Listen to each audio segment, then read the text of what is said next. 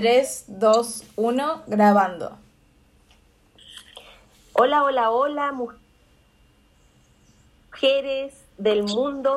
Eh, hoy estamos en un nuevo episodio de Locas by La Fábrica y hoy es un día súper especial porque tenemos a una invitada. Eh, siempre estamos solas con, con Virginia hablando de distintos temas, pero hoy día estamos eh, con una tremenda mujer, eh, con una persona muy especial eh, que es nuestra invitada. Y entonces, Virgi, quiero, ¿cómo estás? espero que estés bien desde Argentina y quiero que me cuentes también un poquito de quién se trata, de, de, qué, de qué vamos a hablar hoy. Y, y cuéntame, te doy el pase. Hola, ¿cómo están? Bueno, hoy tenemos invitada la primera de nuestro camino, digamos, acá incursionando con los podcasts. Y eh, es Sofía, es mi prima, y vamos a estar eh, preguntándole un montón de cosas sobre su vida. Como ustedes saben, nosotros hablamos mucho de la experiencia en la vida como mujeres. Y eh, bueno, este día tenemos una experiencia muy especial, una vida llena de arte, y es algo que a mí me encanta y queremos compartirlo con ustedes, queremos que, ella lo comparta, digamos, con ustedes. Desde ya quiero aclarar que estamos grabando desde tres países distintos y que podemos tener un par de saltitos en el audio, así que les pedimos disculpas en el caso de que, de que esto suceda y que se corte un poquito.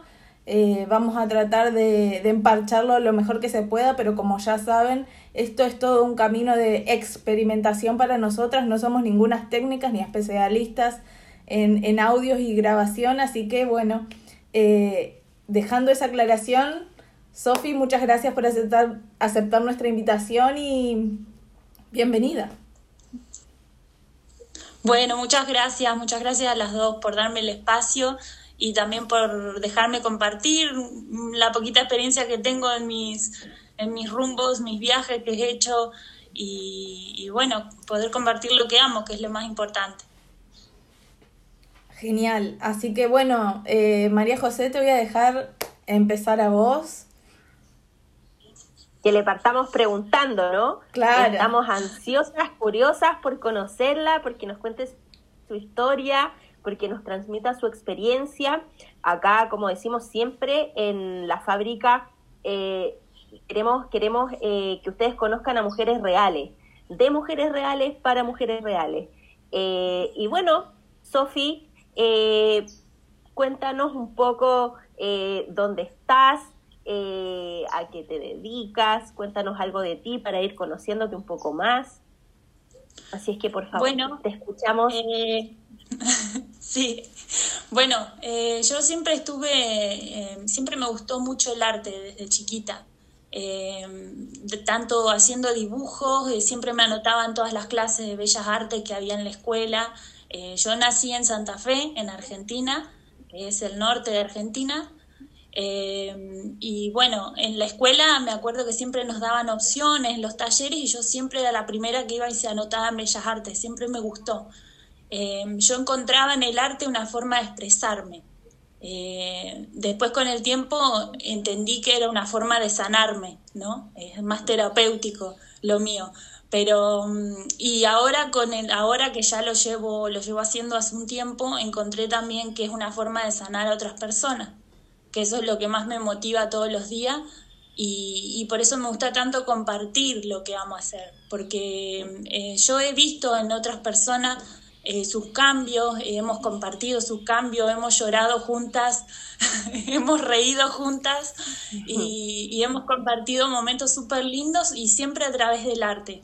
He encontrado personas maravillosas en diferentes lugares de, en otros países que he estado viviendo y, mm, lo que más me gusta siempre es ese grupo, esa unión que se generalmente entre mujeres, que se genera entre mujeres y, artistas y emprendedores, que son personas que son luchadoras, que son todos los días levantarse y ver qué nuevo crear, qué nuevo plantear, qué, qué clase nueva no podemos eh, eh, proyectar o hacer.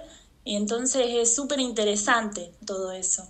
Eh, yo después cuando a la hora que llegó el tema de la universidad, me metí en una carrera que mucho no me gustaba por el, viste, por el, el típico de que, bueno, con bellas artes te vas a morir de hambre, me decían. Entonces, eh, empecé una carrera de que era la de arquitectura, que sí tenía muchas cosas de diseño que me gustaban, pero no era lo mío. O sea, yo la verdad nunca me sentí eh, em, como que era, era lo que tenía que estudiar. Lo estudié unos, unos años y después cuando tenía como 20 años me surgió una oportunidad de irme del país y me fui. Eh, me fui, no ¿A lo qué dudé. parte? ¿Cómo? ¿A qué parte? ¿A dónde, a dónde Me fui surgió a esa Chile. ¡A A Chile! Mira, ¿y a Sí, qué sí. parte? Eh, eh, estuve viviendo en Pucón dos años, un lugar precioso, lleno de, vida. Eh, teníamos nieve en invierno y bueno, y sol en verano, era un, un lugar hermoso para vivir. Eh, hice muchas cosas, eh, al principio fue todo turístico lo que hacía, pero yo siempre estaba o pintando el lugar donde estaban los niños o haciendo un mural en el teatro, ¿no? Porque teníamos teatro también, hacíamos show para niños. Yo ahí descubrí todo lo que era el, teatro, que me encantó. Fue una experiencia muy linda. Eh, conectar, bailar en un escenario, por ejemplo, que yo nunca lo había hecho, ¿no? Eh, todo el trajín que es detrás de un escenario, todo lo que, eh, lo que se trabaja en grupo, porque en realidad tuve la suerte de tener excelentes compañeros que éramos un equipo. No, no estábamos ahí para hacernos daño. Muchas veces hay mucha como competencia dentro de este ámbito. Eh, y, y no, éramos un equipo, éramos hermanos, nos apoyábamos, si faltaba una peluca, si había que subir un cierre, si teníamos que correr con antorchas, bueno, hacíamos muchas cosas y fue muy lindo para mí esa experiencia. Eh, y también trabajaba con niños, entonces eh, estábamos todo el día con los niños, hacíamos excursiones, hacíamos obras de teatro, bueno, eh, fue muy linda esa experiencia para mí. Después, este, decidí volver un tiempo a Argentina, porque con una pareja que yo tuve, tenía en ese momento, que ya no la tengo más, eh, planeamos irnos a México. y entonces eh, volví a Argentina, eh, trabajé en un, era una empresa de, de cotillón, me acuerdo, eh, y trabajé y ahorré pesito por pesito, no gastaba nada, no gastaba ni, ni en una Coca-Cola, ni en... y- es más, iba ida y vuelta en bicicleta para ahorrar pesito por pesito, para juntar para el pasaje. y, y bueno, y ahí hice unas cosas, estudié otro idioma, también me acuerdo, hacía siempre tratando de, de aprender cosas nuevas. Y cuando, cuando tuve el dinero me fui, me fui a México. A Y- México, de Chile a México. Sí, sí, sí. Y bueno, en México, en, en México estuve cinco años, cinco años viviendo. Eh, y hice, en mitad de esos cinco años hice, eh, también trabajé en, en lugares turísticos. Y después la otra mitad, eh, como que hubo como un despertar en mí que dije, bueno, ahora tengo que hacer lo que me gusta hacer. Y empecé a buscar, empecé a buscar universidades de arte, pero no encontraba. Por algo la vida siempre me lleva a, a ser emprendedora, a salir de lo, de lo normal. Entonces yo intenté buscar, meterme en escuelas y por algo algo no se daba, o si no coincidían los horarios, o porque no sé por qué, pero así ha sido la, mi experiencia. Y, y bueno, entré ahí, empecé a trabajar después en un estudio de arte, eh, que vendía, también empecé a pintar, empecé a vender mis cuadros, eh, y después eh, empecé a trabajar en una galería de arte también, eh, que bueno, ahí había un montón de cosas porque traían eh, productos de otros países también, de Indonesia, de África, de, eh, y bueno, y ahí estuve un tiempo y después decidí volver a Argentina. Eh, México para mí fue, fue mágico, es un país maravilloso, con gente maravillosa, tiene una magia particular.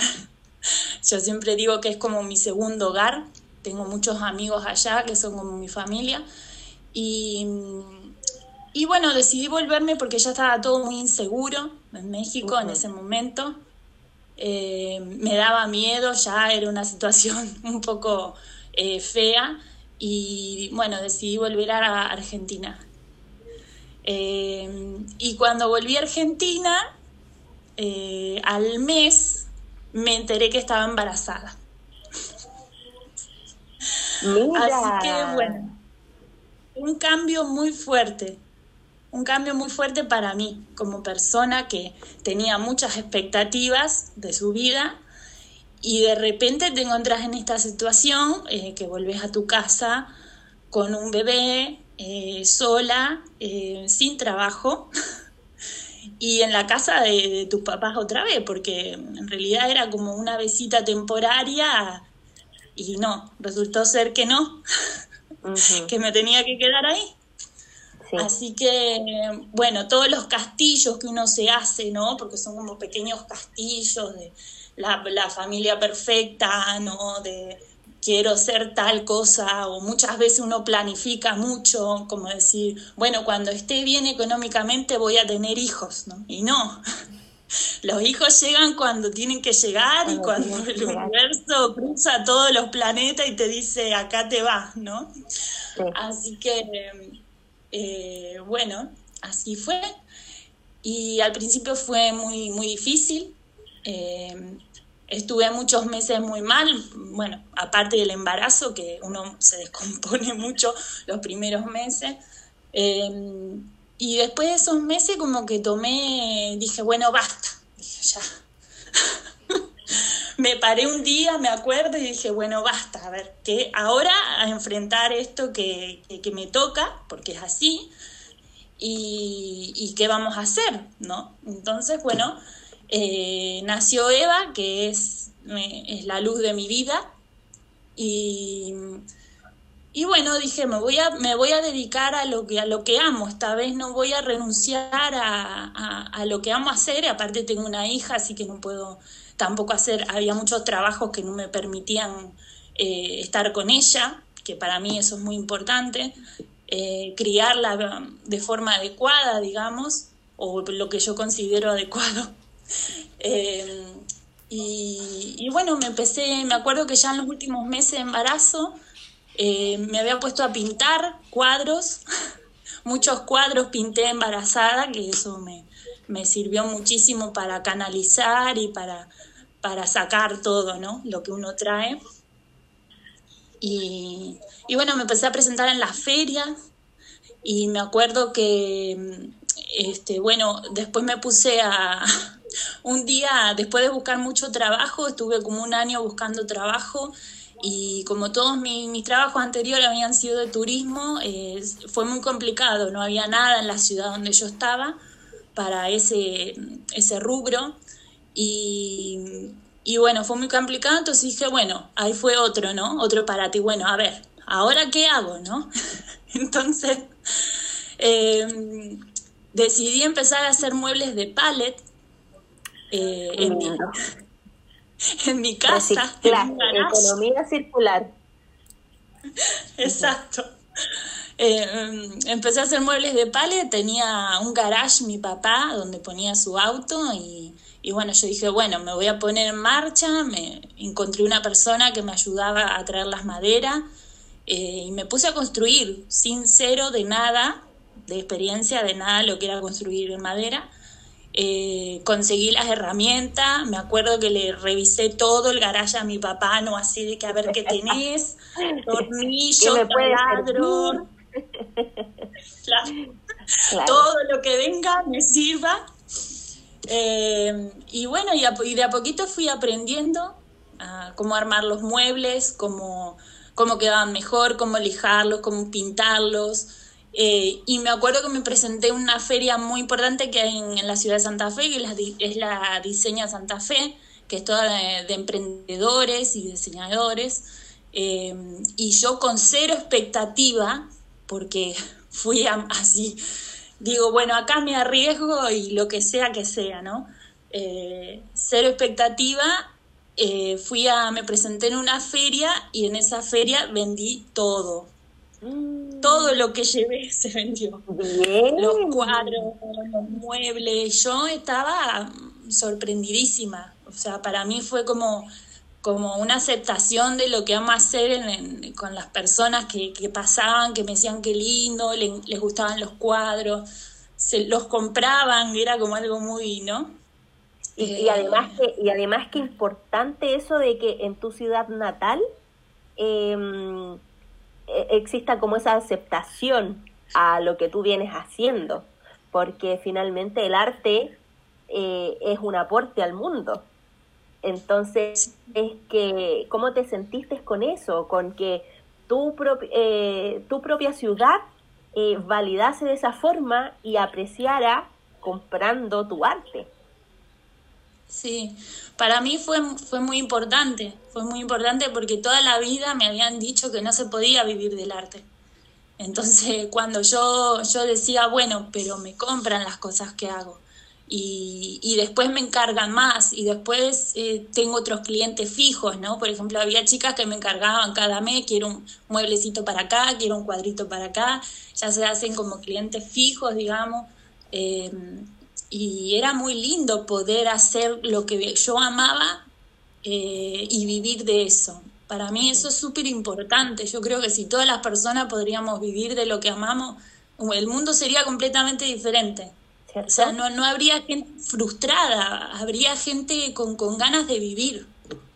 Esa es la diferencia. Exacto, exacto. Y, y bueno, eh, para mí fue una gran sorpresa eh, después este, empecé a hacer otros cursos, eh, hice algunos de tapicería, también tapizaba muebles.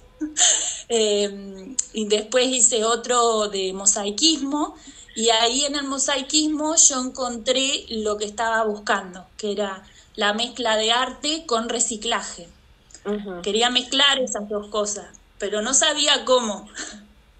Entonces, eh, al principio empecé haciendo mosaicismo sobre los muebles que hacía y después dije, no, ahora eh, ya me quiero dedicar a, hacer eh, mosaico y, y, bueno, eso es lo que estoy haciendo actualmente.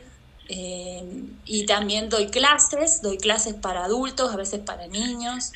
doy talleres intensivos y a veces son clases mensuales, depende de lo que salga también también hago mm, eh, por encargo o hago murales, eh, depende, ¿no? se, se, puede hacer muchas cosas. Sí, claro, sí, claro. O sea, puede, puede aportar, eh, instruir y fomentar el arte, tu propio arte y también el de otras personas.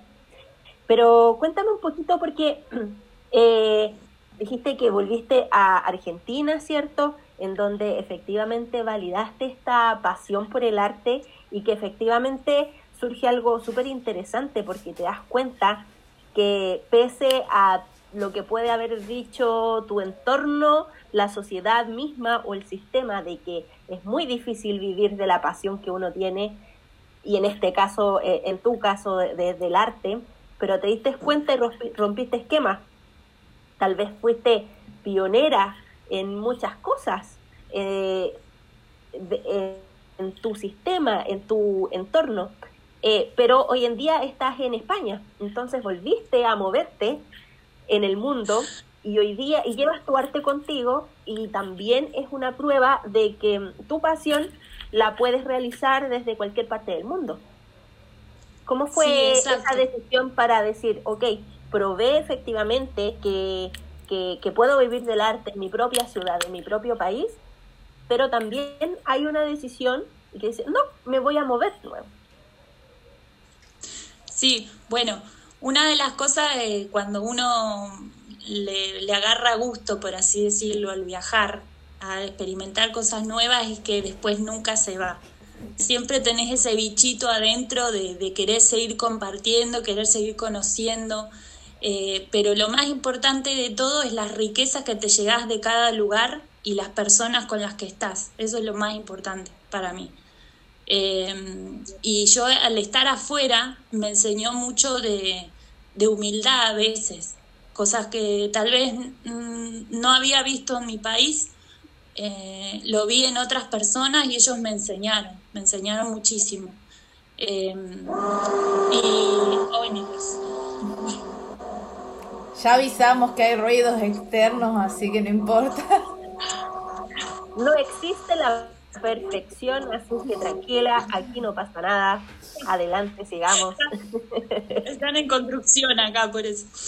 Bueno, em, y bueno, estaba, yo estaba en, Santa Fe y, y, había algo de mí que quería, en cierta forma, demostrar, porque sí, era eso, demostrarme a mí que podía, que era capaz. Y, y decidí irme al sur de Argentina primero a Ushuaia, que está bien, bien al sur de Argentina, bien, bien al sur. Un clima completamente diferente porque nieva casi todo el año, eh, hace mucho frío, mucho viento. Em, y bueno, yo me quise como, como probar que podía sola, ¿no? De alguna forma. Eh, podía sola con mi hija. sola con mi niña. Claro, ibas con tu niña. Eh, y bueno, obviamente fue una experiencia, fue llegar y era un desierto y Sofi, ¿no? Porque fue, fue cruzar, cruzar todos los miedos, cruzar todos los prejuicios, cruzar eh, todas las etiquetas que te ponen, tal vez, ¿no? Mm. Eh, tal vez algunas veces familiares, otras con amigos, depende. Em, como la de que si sos mamá no puedes ser, no puedes hacer lo que amás, ¿no? que tienes que conformarte con, con lo que sea. Y bueno, yo quería salir de eso, eh, quería salir de ese pensamiento. Yo creo que si uno ama algo puede hacer lo que quiera, a donde sea. Y lo bueno de, de ser emprendedor es que puedes hacerlo en el mundo entero. O sea, si vos amás lo que haces, lo podés hacer en todas partes, no importa dónde. Em, y eso es algo que yo siempre le digo a, otras mamás que encuentro, que las encuentro y hablamos y, están muy frustradas porque la sociedad en sí te lleva a que no, a que tenés que resignarte y hacer lo, lo, que te sale o lo que, ¿no? Conformarte con lo políticamente correcto. exacto. Y, yo siempre le digo que no, que si ellas quieren hacer otra cosa, que lo hagan, que se animen, que, que, si tienen que irse a otra ciudad, que lo hagan también, ¿no? Y, bueno, yo fui, me fui a Ushuaia y llegué y, dije, bueno, ahora tengo que ponerme a buscar dónde dar, clases. Y recuerdo que eh, sorprendí a muchas personas por mi insistencia, ¿no? Me decían, ay, eh, pero ¿cómo? ¿Ya tan rápido? ¿Ahora vacaciones? Yo decía, sí, sí, sí, no importa, yo quiero dar clase, me decían. Pero son, este, son fechas de vacaciones, no importa, no importa. Hacemos talleres igual, ¿viste? Entonces yo me presentaba en lugares y proponía mis talleres y bueno, por un tiempo funcionó. Eh, entonces lo, lo, lo hacía, hacía eso, enseñaba mosaicismo en diferentes talleres de arte. Y después de unos meses eh, me propusieron un trabajo en una ONG para dar clases eh, para emprendedores. Y, y bueno, me acuerdo que el chico que, que, me pasó el dato me dijo, este, pero mirá que vas a tener que estar un mes estudiando eh, varias cosas y, y, le digo, no me importa, voy a hacer lo que tenga que hacer, mientras haga lo que yo quiero hacer, que es esto, que es compartir, eh, no me importa lo que tenga que aprender. Si tengo que estar dos meses estudiando algo de computación para poder dar la clase, lo hago, ¿no? Y, bueno, empecé a dar clases ahí. Em, y, a los meses me ofrecieron dar otra clase de pintura, que eso para mí fue una sorpresa. Em, ellos me como que me, vieron, les gustó como yo trabajaba en otro taller, entonces me, me propusieron otra clase.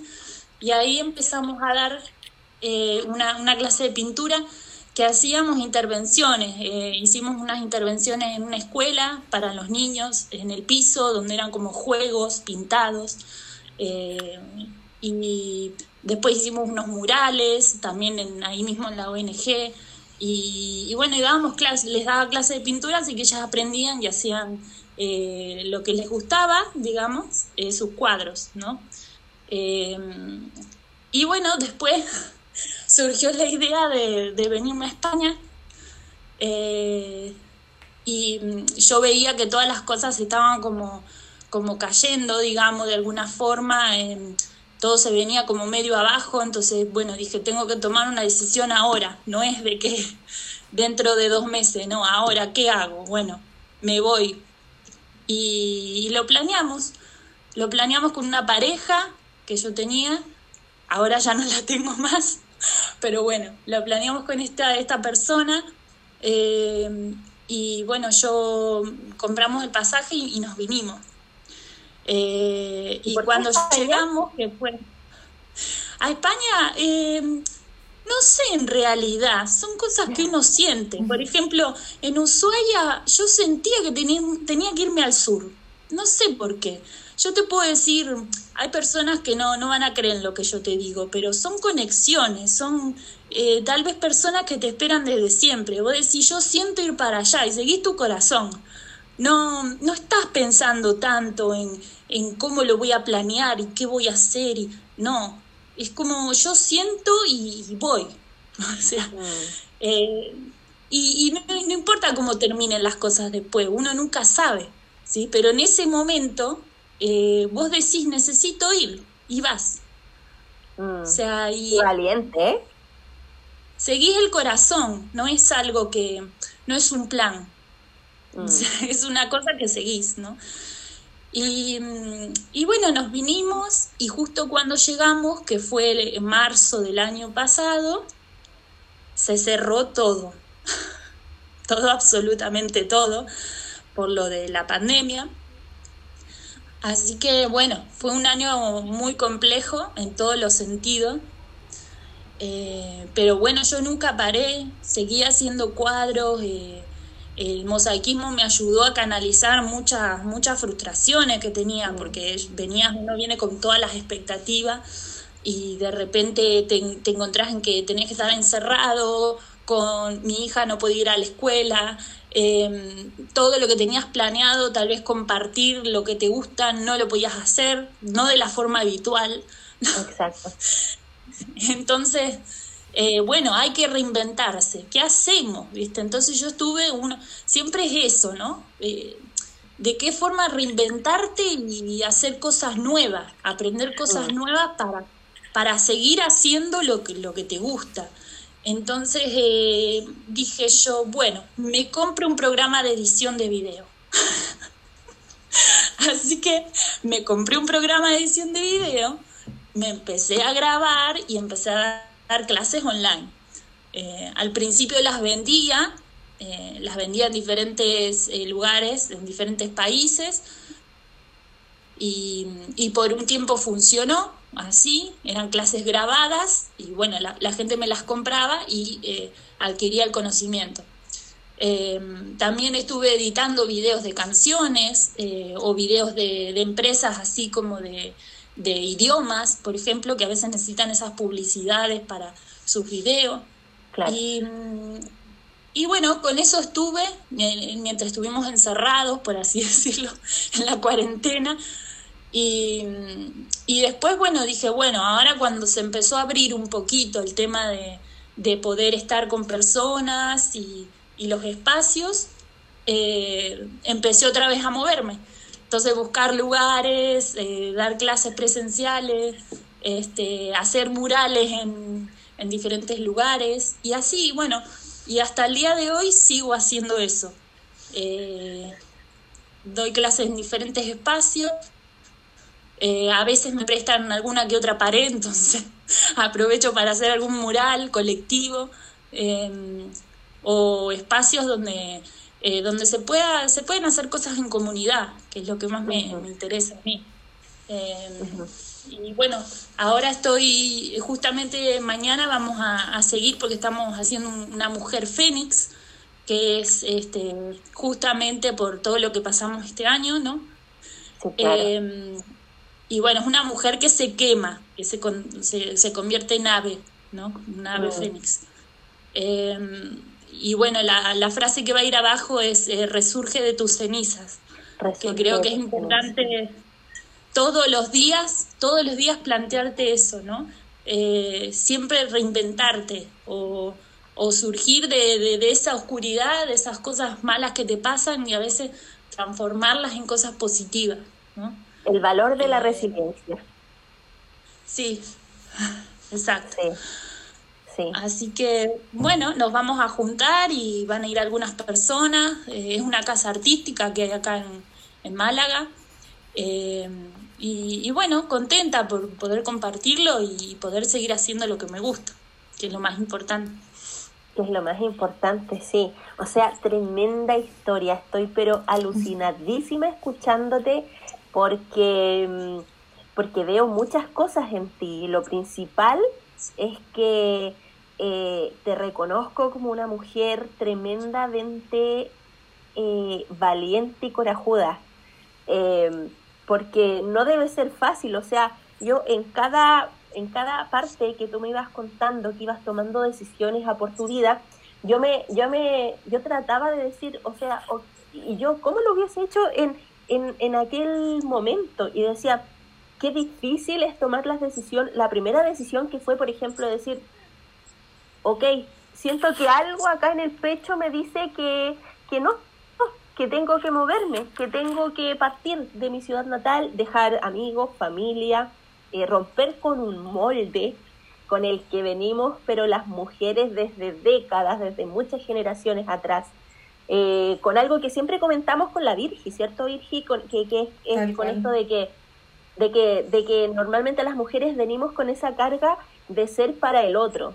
Y con el otro me refiero a la sociedad, a la familia, a lo, a lo políticamente correcto, a lo que se espera de nosotros como el rol de mujer, a la mismísima maternidad y etcétera, pero siempre siendo para un otro.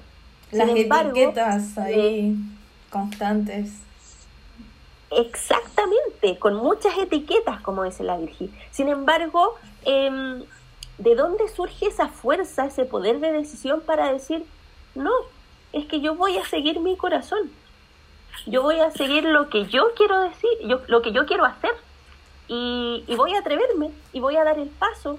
Y mira todo lo que has recorrido. ¿Qué fue? Lo primero que me surge por preguntarte es, ¿qué fue? ¿Qué, ¿En qué momento estabas? ¿Qué fue lo que hizo clic en ti para decir, ok, voy, me muevo de país, voy a Chile, que fue la primera gran decisión al parecer? Sí. Eh, yo siempre me, sentí un poco diferente, eh, pero no especial, sino diferente porque, eh, por ejemplo, yo cuando era chica era como que siempre era la que dejaban de lado en la escuela, ¿no? Por ejemplo. Eh, y no porque hacía, no porque era rara o porque, no, simplemente porque no hacía lo que hacían los demás, simplemente por eso, ¿no?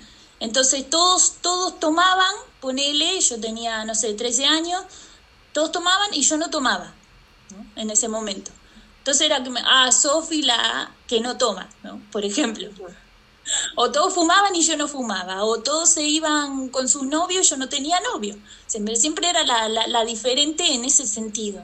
Me, me, juntaba con muchas personas que eran también así, ¿no? Eh, tal vez tenía amigos que usaban lentes, que todo el mundo discriminaba. Y yo siempre me juntaba con esas personas, porque eran como personas interesantes para mí. como que contaban algo, ¿no? Eh, y, siempre fui en contra de eso. Eh, cuando veía que todas se ponían el mismo vestido, yo decía, no, no me voy a poner el vestido que todas usan. Y muchas veces criticada por tu misma amiga o o por tu pap, tus mamá, ¿no? Por ejemplo, en este caso mi mamá siempre fue muy coqueta. Ella siempre me decía, ponete así, vestite así. Y yo le decía, no, no quiero, ¿no? no quiero y no lo voy a hacer. Entonces, em, siempre estuvo en mí ese gusanito de inquieto. Em, y siempre de chica le decía a mi papá, yo el día que tenga la oportunidad me voy de Argentina. Pero se lo decía y obviamente mis papás no me creían, ¿no? me decían, me decían, está loca, ¿no? O está inventando. Em, y, siempre tuve esa inquietud. Yo quería experimentar cosas nuevas. Hasta el día de hoy me, disfruto eso. Em, porque soy una persona muy inquieta. Entonces no, no me gusta estar siempre en un mismo lugar. O no me gusta estar sentada en una silla todo el día. Yo necesito cosas nuevas, ¿no? Es como alimentarme con cosas nuevas. Y, Y bueno, también así ha sido mi vida, ¿no? He mm. ido por diferentes lugares con diferentes personas, siempre siguiendo mi corazón, aunque a veces no, no funciona. Eh, y bueno, tal vez yo vengo a aprender, ¿no? Yo sé que vengo a aprender, por ejemplo, de mis relaciones, eh, que a veces no, no, no, han funcionado, pero siempre aprendo algo con, con, alguna de mis parejas, ¿no? Con mis novios. Eh, he aprendido de todos un poquito. Mm. y, hasta el día de hoy y, aprendes más de ti, claro. Sí. Y, y así, em, bueno, con mi hija, por ejemplo, fue un, un autoconocimiento completo. Eh, yo cambié un montón de cosas con Eva. Eva me vino a enseñar a mí, yo siempre lo digo, ella es una gran maestra. Eh, me viene a enseñar del amor, de la paciencia, de, o sea, he buscado otros círculos de amistades. Eh, porque yo me al principio me sentía sola por el tema de que mis amigas ninguna tenía hijo. Entonces mm. eh, yo tuve que buscar otros, otros grupos con quien relacionarme y cuando me abría encontraba cosas muy interesantes, ¿no? Entonces eh, a veces nos cerramos a las ideas que ya sabemos, a las amistades que ya tenemos y nos quedamos ahí y está bien, cada uno vive su vida como quiere, ¿no? De la forma que quiere. Em, pero yo encontré en abrirme, ¿no? En abrir el corazón para ir a este lugar, en abrirme con otras personas, encuentro para mí lo que yo digo que es lo que siempre te está esperando. Mm. Es para lo que viniste, ¿no? Mm. Abrís tu corazón y encontrás. Pero si te cerrás y te quedás siempre en el mismo lugar, no, no, es siempre lo mismo. Entonces, bueno, ¿no? Eh, son formas de ver la vida. Sí, sí. Y, mm, qué valor, ¿Y qué valor tiene para ti desde, desde el ser mujer, pero también desde, desde la maternidad, la libertad? Bueno, la libertad en la maternidad cambia mucho, es otra forma de libertad. Eh, pero sin duda la prefiero, la prefiero ante todas las libertades. Eh, ser mamá me, me, me, ha enseñado muchísimo, muchísimo. Y, perdón si me emociono un poco porque es, es fuerte, ¿no? sí, eh, claro. Me, me ha cambiado la vida ser mamá, eh, en todos los aspectos, tanto personal, de, autoconocimiento, como, como ser mamá de ella, ¿no? Eh, encontrar círculos más sanos de crianza positiva, de, de mm, personas que se conectan más con sus hijos, creo que eso es, muy importante hoy en día. dejar dejar la, violencia atrás. Estamos muy acostumbrados a la violencia. Y los niños necesitan tiempo, necesitan caricias, necesitan eh, atención, necesitan presencia. Eso necesitan los niños.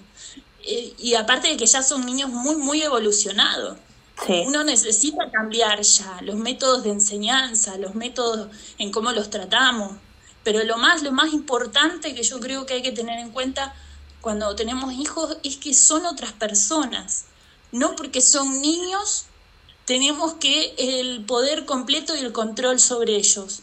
Eh, son personas que se expresan, que sienten, que, si, que tienen ganas de llorar como uno, que se enojan como uno, que si quieren hacer un berrinche, te lo van a hacer como uno lo hace, cuando se enoje, ¿no? Entonces, eh, estamos muy acostumbrados a, eso, a como a, achicarlos a los niños, ¿no? Como a decir, no, lo que vos decís o sentís no funciona, no, no es real, o claro. No está bien, ¿no? Claro. Eh, y yo creo que es muy importante que ellos sientan eso, que ellos sientan que también son importantes, que también lo que ellos sienten es verdadero. Eso. A validarlos como personas. Exactamente, sí. Creo que, que, eso es lo más importante hoy en día, que hay que trabajar tanto con los padres como con los hijos. Eh, muchas veces, lo, eh, por ejemplo, se juzga mucho a los maestros, pero a veces Los maestros hacen un gran, un gran labor con los niños que vienen de un hogar súper, súper disfuncional y llegan a un aula y es como que todo para ellos, ¿no? Entonces, eh, eso es importante, es verlos con amor, verlos con amor como vemos a cualquier otra persona. No porque sean niños merecen menos amor, ¿no? Eh, eso, eso me parece que es importante. Y yo he aprendido mucho dentro de la crianza positiva Em, a, a, tratar con Eva de otra forma. No como me enseñaron a mí, ¿no? De que haces lo que yo te digo y ya está. Y se acabó y no se discute, ¿no? No, a ver, vení, sentate, decime qué te pasa, qué te está pasando, eh, cómo lo solucionamos, de qué forma te parece que es mejor. Em, o sea, otro tipo de relación. Y yo lo he aprendido gracias a, que siempre dije, el día que tenga hijos, yo decía, el día que tenga hijos, voy a ser diferente. Hasta en ese sentido, yo quería hacer las cosas diferentes. Fíjate, ¿no? es como una cosa que ya traes adentro. Eh, Viene contigo. Y, y, gracias a que me abría eso, encontré lo que era la crianza positiva, me fui informando, empecé a leer eh, cuáles otras formas, ¿no? De criar o de, o de maternar em, o de ser mejor amiga como madre, porque muchas veces eh, tenemos amigas que son mamás y, no las comprendemos y las criticamos y las juzgamos, en vez de estar ahí eh, eh, acompañando, que era lo que se hacía antes, en las antiguas tribus, eran, las tribus eran familias, eran, eran contención. Eran una comunidad, sí. Eran amor entre todas. No era juzgarse, criticarse, mirá por qué no lo haces así, que a mí me salió mejor que a vos, ¿no? Eh, entonces, eso para mí es re importante, ver también entre, entre las mujeres que somos lo que es la contención, el apoyo. Eh, muchas veces, por ejemplo, exacto, exacto. Y yo ahí descubrí eso, descubrí personas maravillosas que, que, para mí fueron mis maestras en muchas cosas que me han enseñado ese camino, ese respeto ante la mujer, ¿viste? Que somos, que muchas veces la dejamos como muy abajo. Es como que, bueno, somos mujeres y ya está, hay que aguantarnos, ¿no? No, no, y la mujer yo creo que es súper importante en la sociedad, que puede hacer muchas más cosas que los hombres a veces, somos multiusos. Exacto. Multitareas. Multitareas, absolutamente. sí. Obviamente, sin dejar afuera a los hombres, ¿no? No. O sea, el hombre también tiene su papel importante. Pero, pero creo que, que también hay que trabajar mucho entre mujeres y que es importante, se genera ahí un ambiente lindo, interesante, ¿no? Eh, ya eh, dejas de ser amigas y somos hermanas. Es como, eh, es muy lindo lo que se genera. Y cuando yo, bueno, encontré esta, este grupo, que era como, se le dice tribu, eh, encontré mi tribu y era como, gracias Dios por, por, por estas personas que, bueno, sí, era como muy agradecida porque yo decía, bueno, con ellas mm. puedo compartir lo que me pasa. Ellas sienten lo mismo que yo. Eh, pasaron por el mismo proceso, a veces peor. Eh, saben lo que es estar toda una noche despierta para que el, nene no le suba la fiebre. Eh, o sea, cosas que, solamente otra mamá puede entenderte, ¿no? En ese sentido. Y también el conocimiento y, y, el agradecimiento hacia mis padres, ¿no? Que hasta que yo no fui madre, hubo un montón de cosas que no entendía. Mm, mm. Y entonces, eh, hoy en día yo tengo una relación muy linda con mi mamá y mi papá gracias a eso. Porque ahora entiendo, uy, ahora entiendo cuando te hacía berrinche. Ahora entiendo cuando no quería hacer las cosas de la casa, ¿no? O ahora entiendo todo lo que te sacrificaste para que yo pueda ir a, una escuela, ¿no? O todo lo que, lo que trabajaste para tener lo que tenés, ¿no? Entonces, eh, bueno, son cosas, son, son aprendizajes que uno va teniendo en el camino. ¿Y qué, ¿Y qué le dirías, por ejemplo, a mujeres como la Virgi, como yo, que en más de una ocasión hemos manifestado que eh, nosotras no queremos tener hijos? Eh, porque, em, porque en lo personal, acá quiero que también la Virgi de, la Virgi de su, de su opinión al respecto o justifique el porqué de esa decisión. Pero lo mío tiene que ver em, con esta sensación de pérdida de libertad, porque efectivamente la maternidad, desde mi punto de vista, ahora, por ejemplo, eres la primera mujer que conozco, y mira, mira que, que conozco gente, pero eres la primera mujer que conozco que mantiene su libertad pese a ser mamá. Porque todas las mamás que conozco, eh, el coste de la maternidad tiene que ver con un poco con esa libertad. Y entonces es desde ahí que a veces yo me, yo me cuestiono y digo, mm, es que prefiero tener mis hijos perrunos. y eso es lo que tengo hoy día. Pero, pero claro, efectivamente podría pasar como que puede ser una sorpresa ser mamá, pero si es por elección, mi elección hoy día sería que no. Virgi, a ti, ¿qué te pasa con eso? Lo hemos conversado un montón de veces, pero ahora que tenemos a una mamá libre, expongámosle y digamos cuál es, para que nos dé su, su punto de vista también. Bueno, en mi caso, mi decisión tiene mucho que ver eh, con esa sensación que ella hablaba de, de saber desde hace mucho tiempo de, de, que eso tiene que ser así. Yo me, o sea, tengo, ella sabe, es mi prima, nosotros teníamos los viernes de la abuela en la casa de mi abuela, íbamos todos los primos a la casa de mi abuela y desde chica yo sabía eso. Yo tengo otra prima que tiene diferencia de meses en edad conmigo y un día mi abuela, porque yo siempre decía que no me quería casar y que no quería tener hijos, nos hizo firmar un papel a las dos. Y Marianela, que es mi otra prima, firmó que ella se iba a casar y que ella iba a tener hijos. Y yo firmé lo contrario, que no me iba a casar y que no iba a tener hijos. Pero, no sé, habremos tenido como seis años y yo lo tenía tan claro para mí a eso en ese momento y no te puedo decir por qué viste, es como que es algo que, que lo sé.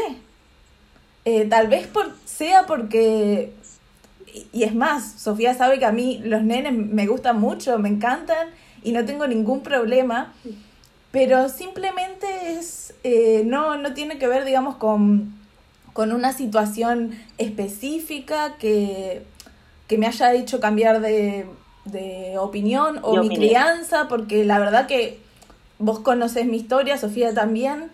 Eh, mi mamá eligió, digamos, ser madre, eligió eh, criarme a mí. Yo soy adoptada, mi hermano también. Eh, recibí muchísimo amor. Sofía conoce a mi mamá, sabe lo que es. y, y bueno, si fuera por eso, yo tendría que requerer ser madre porque tengo de, no sé, un ejemplo muy, como muy fuerte, digamos, de, de amor incondicional, por así decirlo.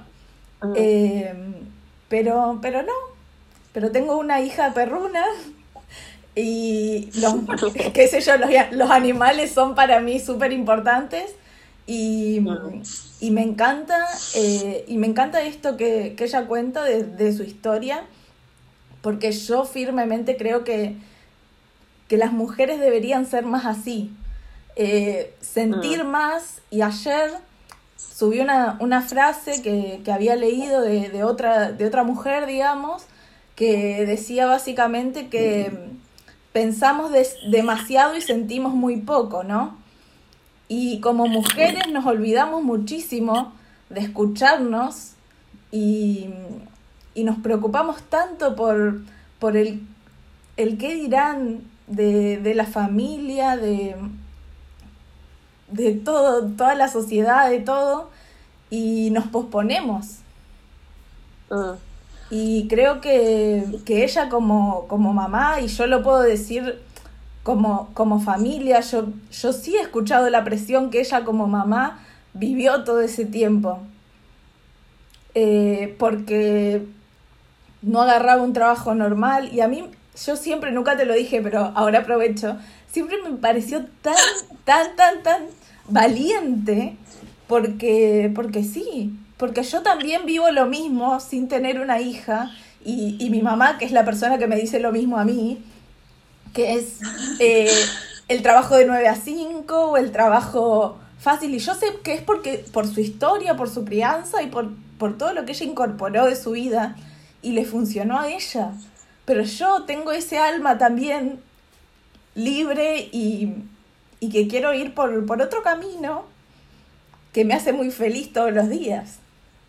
Y no es menos, y en este caso, por ejemplo, en ella que, que es mamá, no es menos por, por, tomar esa elección, digamos, no es menos mujer, no es menos madre, no es menos nada, digamos, por, por elegir eso, por no elegir eh, los parámetros que, que te impone, digamos, la, la, sociedad o la tradición o lo, lo que crean los demás, que debería ser correcto, porque tristemente los caminos tradicionales llevan a mucha infelicidad. Sí. Mucha frustración. Y, y te, te, puedo decir, no sé, pero estoy segura que un 80% de las personas yendo por esos caminos tradicionales no son felices, no se levantan sonriendo. Y estoy segura que aunque Sofía tenga días malos como cualquier persona, aún así puede hacer un balance positivo al final del día mucho más que otros. Y me, no sé, me gustaría que haya muchas más mujeres con ese pensamiento de, sí, soy madre y puedo hacer todo lo que quiera, aunque, no sé, tal vez lleve un poquito más de tiempo o, o tenga que, que vivir con menos comodidades, porque eso también, emprender, eh, ser libre implica estar incómodo y el estar incómodo nos hace hacer cosas, nos hace movernos. Nos hace, exactamente, nos hace movernos y nos invita a ser más creativos. Exacto. Porque ten, así como así como hemos escuchado la historia de, de Sofía, efectivamente hay que ser muy creativos para encontrar nuevas ideas de cómo constantemente reinventarnos. Y eso eh, es desarrollo personal, eso es evolución, eso es revolución. Y es lo que estamos también viviendo las mujeres del hoy. Pues. Así es que en relación a lo que te acabamos de contar, ¿qué, qué, qué tienes para decirnos, Sofi? Bueno, yo creo que es muy importante respetar, ¿no? Eh, respetar el pensamiento de cada mujer. Y también muy importante respetar tu sentir. Si tu sentir es no tener hijos, entonces respetarlo. O sea, ¿por qué ir en contra de eso? Sería una resistencia, ¿no? O, o querer cumplir con algo que, que, te dicen que debe de ser. ¿No? Yo en mi caso yo siempre supe que iba a ser mamá, porque siempre me gustaban los chicos y siempre, yo ya lo sabía, mi alma lo sabía, no sabía cómo, obviamente, ¿no? Ni, ni nunca pensé que iba a ser de esta forma. Eh, sí, es verdad que hay muchas cosas que uno deja de hacer con hijos, sí, eh, pero también ellos son un gran filtro de muchas cosas.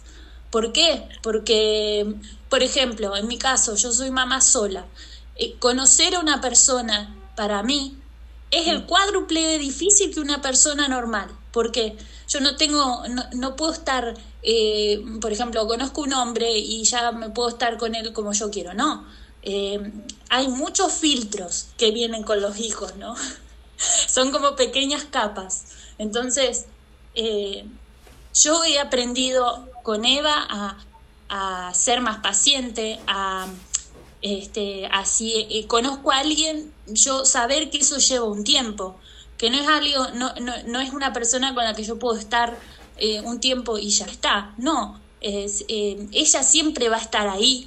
La persona que venga tiene que poder eh, este, integrarla de alguna forma, porque si no, no funciona. Mm. es así. Eh, no digo que, que, la adore, que, la, que le pague sus cosas, no, simplemente que la quiera. Para mí mm. eso es básico, que, que él vea que no solamente es la hija de Sophie, sino... Una extensión mía. Mm. Es como, te amo y también la amo a ella, ¿no? Mm. Entonces, para mí es muy importante encontrar eh, e, ese, e, ese tipo de persona. Y es muy complejo, porque hoy en día la mayoría de los hombres no quieren comprometerse o no quieren este, formar una familia. Algunos sí, otros no. y está bien. Y hay que respetar, así como respetamos que hay mujeres que no quieren tener hijos, también hay que respetar a que un hombre no quiera comprometerse. Está bien, es su vida, ¿no? Cada uno elige. Son elecciones. Este, en mi caso, tal vez yo antes conocía a alguien y, y ya me ponía de novia y no pensaba mucho, digamos. Era así. Y ahora no, ahora hay cosas. En cuanto a trabajo, por ejemplo, yo siempre busco trabajos que me permitan estar con ella. Y gracias a que yo hago estas cosas que son clases, la puedo llevar conmigo. O también fue una selección. Yo tenía, por ejemplo, tres opciones decía, bueno, en este, eh, para trabajar en esta empresa tengo que pagar una niñera. La niñera me cuesta todo el sueldo del trabajo. ¿Me conviene? No. o sea, para eso prefiero trabajar en mi casa, en mis tiempos, con mi hija, y estoy en paz y estoy feliz. Cuando yo la llevo a ella, por ejemplo, a, mi, a mis trabajos, que son en talleres de arte, ella no solamente me acompaña, ella aprende conmigo, ella ve lo que hago, ella se relaciona con otras personas.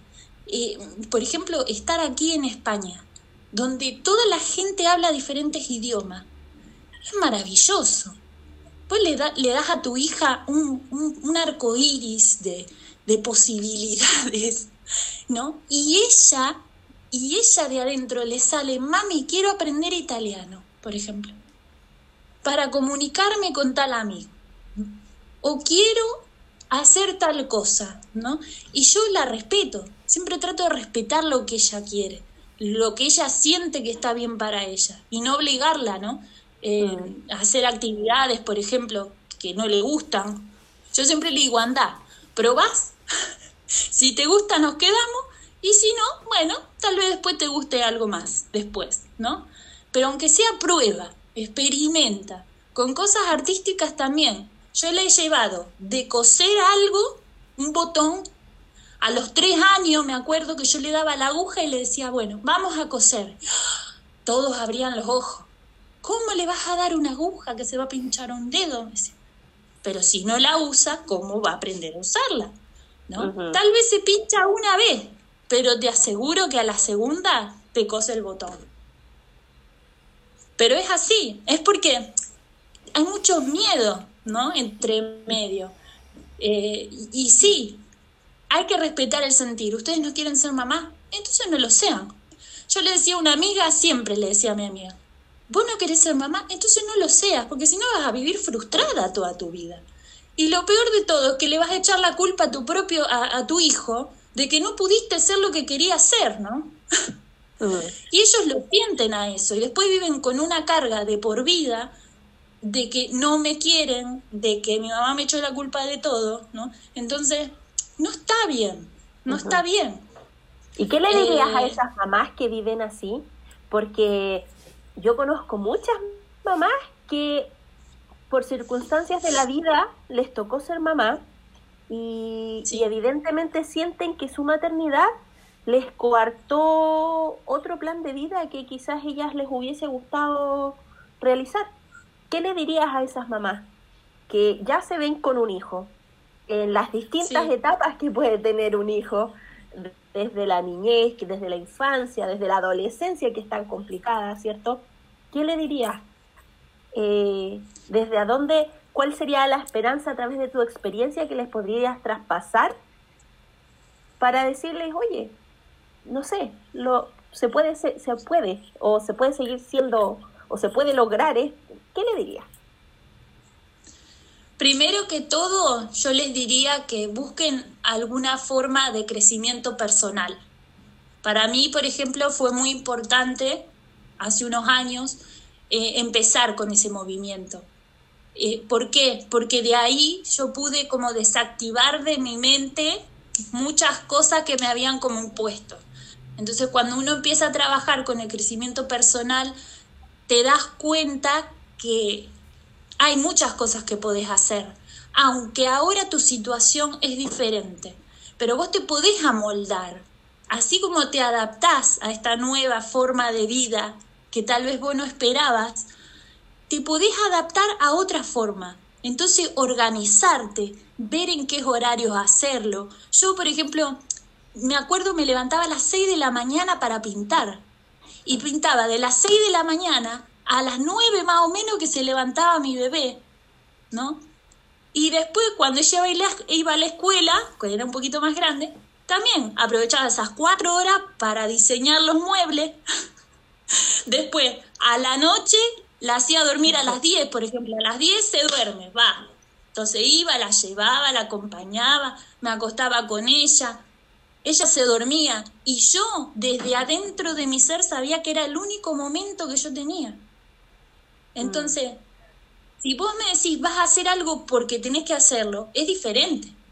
Pero si mm. vos tenés que, vas a hacer algo porque lo amás, vos tenés ese impulso ahí adentro que te dice, bueno, a ver, tengo dos horas. ¿Qué hago con esas dos horas? Me pongo a estudiar, me pongo a hacer un pedacito de un, eh, por ejemplo, tengo amigas que hacen crochet, ellas también se organizan con los tiempos. Bueno, ahora cuando va a la escuela hago tal cosa, entonces es adaptarse, es adaptarse a eso, pero nunca olvidarse, nunca olvidarse de ser mujer, de ser vos. Porque uno se pierde en la maternidad, es como que uf, saca todo, ¿no? Mm. Y, y, al principio tenés que fluir, porque no te queda otra, al principio tenés que fluir, hay un, un ser humano que depende de vos, ¿no? Mm. Totalmente y completamente de vos, que si vos no lo atendés, no le das de comer, ¿no? se muere, ¿no? Entonces, mm. tenés que fluir. Si vos resistís a esa idea de que no, yo quería hacer otra cosa y soy mamá, vivís enojada, frustrada, le haces, al, le haces mal al bebé, entonces, es eso, es ver de qué forma.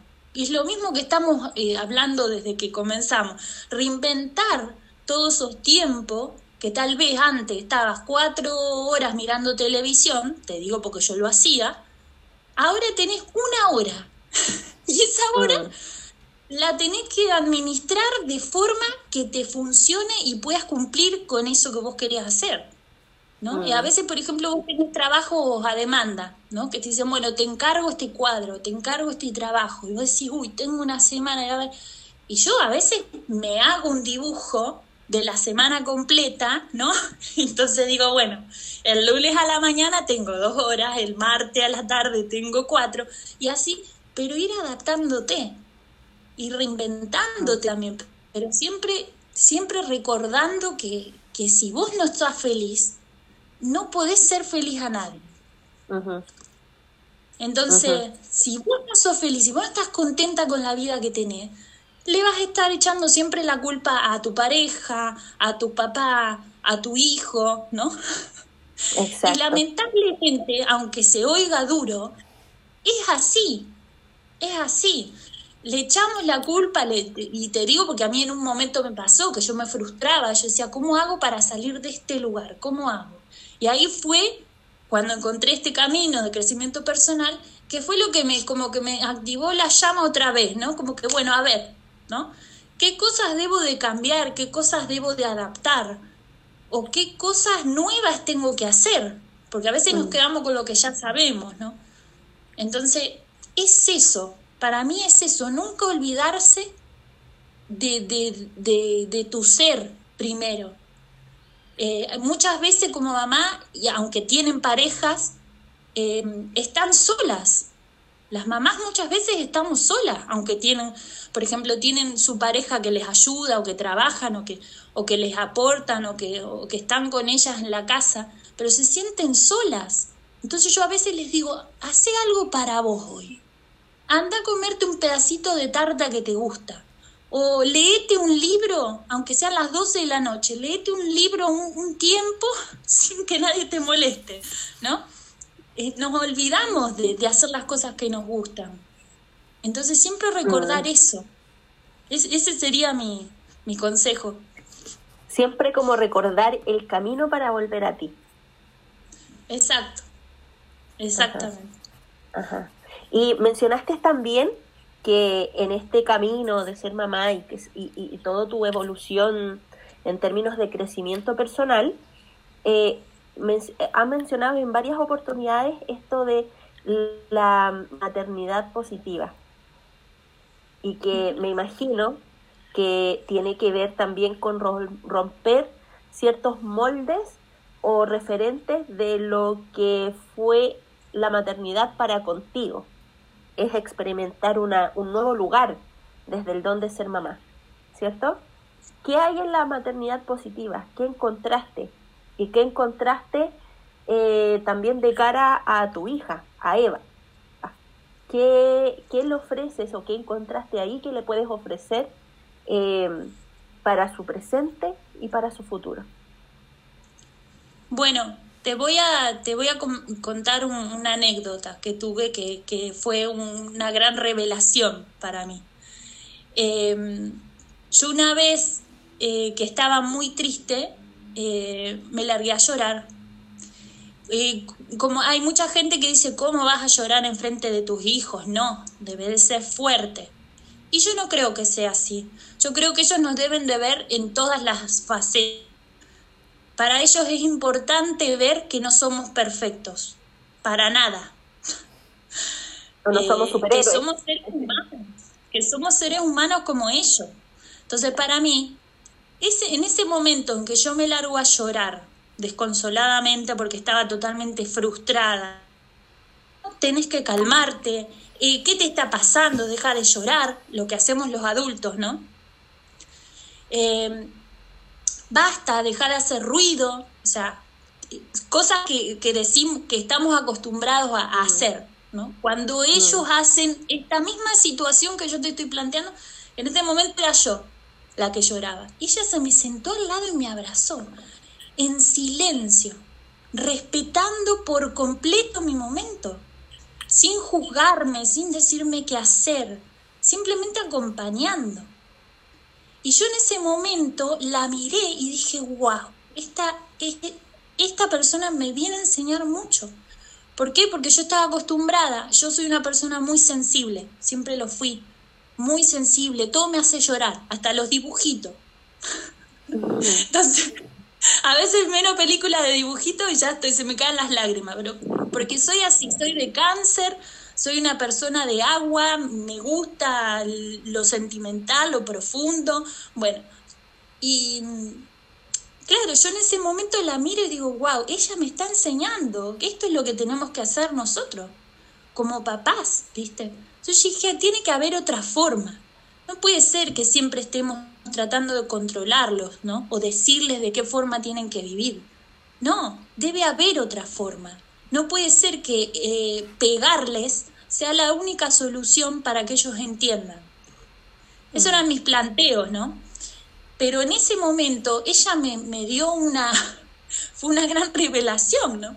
Entonces yo ahí empecé a buscar, empecé a, a leer muchos artículos.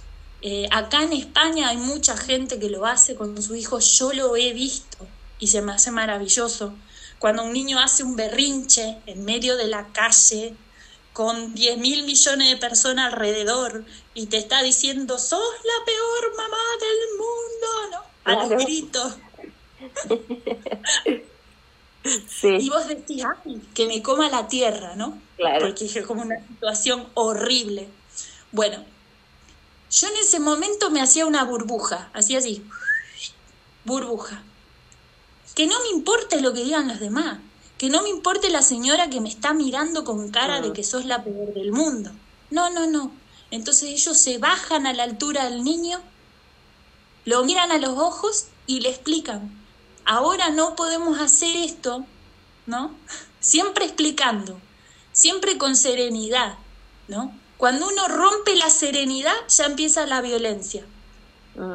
Entonces, siempre con serenidad, con, con respeto. Mira, yo entiendo que vos te sientas así, que estés triste, que te sientas frustrado, ¿no? Y ahí también lo estás ayudando a, a que él reconozca sus sentimientos. Es como, ah, es frustración, ¿no? Exacto. O ah, es tristeza, ¿no? Bueno, yo entiendo y te entiendo y te comprendo, pero ahora en este momento, mami necesita llegar a la reunión. Entonces hagamos un esfuerzo entre los dos, seamos un equipo. Cuando vos llegues, ¿no? Cuando lleguemos al lugar, ya vas a ver que no es como vos pensás, muchas veces no quieren caminar, o muchas veces tienen calor, claro. o, tienen sed, ¿no? No quiere decir que es tu enemigo. Tu hijo nunca va a ser tu enemigo. Simplemente es un ser que se está expresando, ¿no? Mm. Pero hay muchas personas que es como que, ay, me hace la vida imposible, ¿no? Mm. y lo vemos, y yo también lo he dicho a veces, en momentos de frustración, como decir, ay, no, no, que, que no hable, ¿no? Por ejemplo, vos estás dando una clase, ay, no, no, que no hable. Pero cuando vos este, empezás a, a, estudiar esta parte, que es como una crianza positiva, por eso se llama así, se llama positiva porque sale de todos los, los estereotipos que ya nos han metido en la cabeza que debe de ser, ¿no? Entonces, eh, vos salís, vos empezás a ver que vos sos el ejemplo. Entonces, cuando vos te das cuenta que vos sos el ejemplo, es un gran aprendizaje porque tenés que ser muy coherente, muy ah. coherente con todas las cosas que haces y decís. Porque ellos, si no, obviamente te lo dicen, pero mami, vos me estás diciendo que seas paciente y vos sos re impaciente y te la agarrás con el primer persona que ve en la calle, ¿me entendés? No hay lógica en tu discurso. Exacto. Y ellos siempre te están observando además, como claro. ejemplo. Claro, vos tenés un abuelito eh, enfrente tuyo y vos lo estás ayudando, lo estás cuidando le dejas el asiento del, del, bus o del colectivo para que se siente. Ellos te observan en todo momento. Mm. En todo momento te observan. Eh, si vos lo los tratás mal a tus papás, por ejemplo, que son sus abuelos, ellos después lo van a terminar tratando mal. O sea, es, es eso, es entender que somos ejemplo. Y cuando vos te das cuenta de eso, entonces hay muchas cosas que dejas de hacer. Pero mm. no por tu hijo, sino porque porque entendés que hay algo más allá de tu hijo. O mm. sea, es algo que a ellos les va a servir cuando sea más grande. Entonces mm. vos al entrar en crecimiento personal empezás a trabajar mucho en tu persona. Te das cuenta que, por ejemplo, bueno, hoy esta persona me está gritando, bueno, a ver, tal, tal vez si le contesto con paciencia o con amor, la, la persona se calme y pueda bajar a mi nivel, ¿no? y, diga, bueno, está bien, bajo un cambio, ¿no? Eh, es eso, es ir cambiando ciertas cosas, ¿no? Por ejemplo, vos querés que deje de gritar. A mí me ha pasado muchas veces, Eva, muchas veces es muy ruidosa, sí. Ella le gusta, ¡ay! grita y canta y, y salta en las camas. Sí, a ella le encanta eso, ella es así, es alegre. Y muchas veces yo le digo, bueno, a ver, vamos a hacer como si fuese una perillita y vamos a bajar los niveles, ¿no? verlo de una forma como si fuese un juego también, ¿no? Claro, verlo de esa forma también, que no sea todo el tiempo un ogro, ¿no? Ser un ogro que le estás gritando, que le estás diciendo, no, no hagas esto, no, porque también después ellos te gritan. Mm. Entonces, es un ida y vuelta. ¿Viste? Es un ida y vuelta, es entender que vos tenés que hacer tu parte para que después para ellos les sirva cuando sea más grande y decir, ah, mira, con razón mi mamá me decía que coma sano, por ejemplo. Yo muchas veces, muchas veces a ella la, la hincho, ¿viste? Porque ella es muy carnívora. Yo, a mí también me gusta mucho la carne, pero he dejado de comer carne. He dejado de comer carne con el tiempo eh, y ahora estoy comiendo como más verduras, eh, alimentándome más sano, eh, no tomando tanta leche, no comiendo tanto pan, cosas de, a poco. Y muchas veces yo le, le, explico eso a ella, ¿no? Le explico, acá está, dando vueltas. Ah, hola Eva. Hola. Hola Evi. ¿Cómo estás? Mostrar el conejo de la escuela. ¡Uy! ¡Qué lindo! Qué bonito, ¿tiene nombre? Se llama Hojita. Hojita. Qué lindo nombre, es una niña. es una conejita. La hicieron por Pascua, viste que esta semana Claro. ahora es Pascua. Exacto, exacto. ¿Estás bien? ¿Necesitas algo? ¿No? Bueno, ¿me dejas que mami termine? Hay muchos bichos en, en la otra pieza. ¿Mosquitos? Hay muchos mosquitos y bichos molestando. Oh, Y creo que hay hormigas ah, pues, ya viste, medias. está lleno de bichos. bueno, ahora, ahora voy a ver. ¿Me podés pasar el...? Ah, ya Sí, y llévalo. Lleva el celu y eso. Toma. Dale.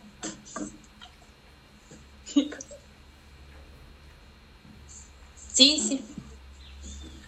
Está con el chocolate, que quiere chocolate. Chocolatera como Virginia. Claro. Está Yo con los huevitos. Bueno, eh, es eso, es, eh, es eso más que nada.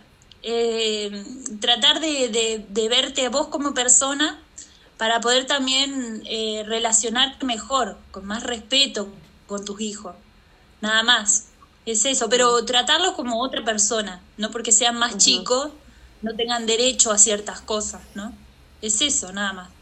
Sí. Eh, Y bueno. como ser, y como ser conscientes de que, como tú dices, es que, que son una, no son tu extensión, sino que son unas perso una persona individual, singular, que se está formando y que no es una cuestión de estímulo-respuesta, de que efectivamente tiene que haber un fondo un poco más profundo que, mm, que permita a- desde la adultez, desde tu maternidad, desde ser el- la persona que tiene más experiencia de vida, eh, considerar no que tiene que imperar tal vez tu punto de vista eh, en la vida de esta persona que está creciendo y se está formando, sino más bien abrirle como un mundo de posibilidades en donde sea capaz de elegir sin, sin por ello eh, dejar de ver eh, lo que es bueno, lo que es malo y, y de considerar que ella es también una persona y que, y que también puede ser un aporte en el lugar donde se encuentre, ¿no? Así lo entiendo y así veo que, que, que funciona y, y es súper coherente y me hace mucho sentido. ¿A ti, Virgi? También creo que, que es muy sano.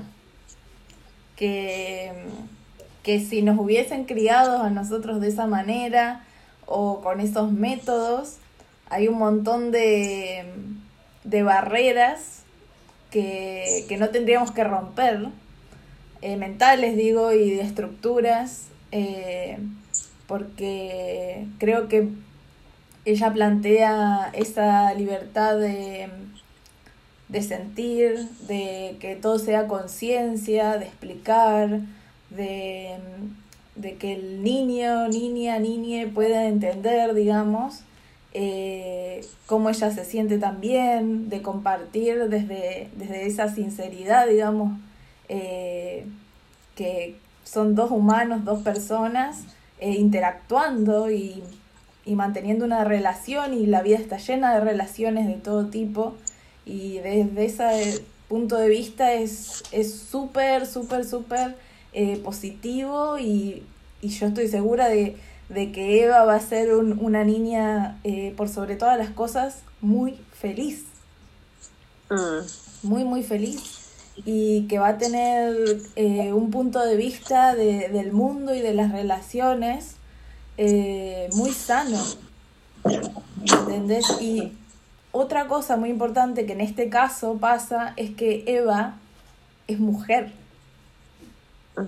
y una mujer que, que se críe con ese eh, sentimiento de de yo me puedo permitir sentir, yo me puedo permitir eh, escucharme, es súper importante, porque nosotras no nos criamos con eso. Nosotros tuvimos que, que aprenderlo de grandes. Y me parece Sí. que, que eso va a marcar una diferencia. Y que Eva en su momento, cuando ella sea, no sé, adolescente o quien dice, no sé, en unos años ya, eh, va a ser ejemplo de eso para otras niñas. Y, creo que, es importante porque los niños, cuando están entre ellos, se ven y se imitan y, eso es súper lindo. Súper lindo que ella pueda mostrarlo y, ser ella así. Eh, y que otras niñas puedan, puedan verlo diferente y, copiarlo. Y tal vez eso llama la atención de un padre también. Y esa cadena sería muy interesante. Es como, como, qué sé yo, ojalá más padres apliquen esta crianza positiva y estoy seguro que, bueno, que hay muchos que lo hacen, pero, pero todavía uno sigue viendo esos ejemplos de, de la crianza tradicional, de del, no sé, yo veo con personas que conozco que tienen hijos, sin juzgarlos ni nada, pero no se reemplazan con un celular el sentimiento de, no sé, de enojo o de tristeza de, la criatura. Eh, y, y, nada, esto me parece súper, súper bueno. Sí, es lo contrario. Sí, a mí también. Eh, a mí también, o sea, eh, si, si me tocase ser madre, pese a no querer serlo, sin duda elegiría eh, este tipo de crianza, porque me hace mucho sentido. Y sin lugar a dudas, uno puede desde ya sospechar que mm, por el estilo de crianza positiva que está teniendo Eva, sin lugar a dudas, ella en un futuro va a ser una mujer que va a ser un agente de cambio. Y justamente desde ese lugar es que quiero plantearte ya nuestra última pregunta, em, porque efectivamente hoy en día, eh, y a lo que nosotros también apostamos con este proyecto tan bonito que tenemos con la Virgi, es de, la fábrica que tiene que ver con empoderar mujeres y con que muchas mujeres se sumen a esta comunidad para que puedan encontrar ese camino de volver a ella esto que mencionamos hace un ratito atrás.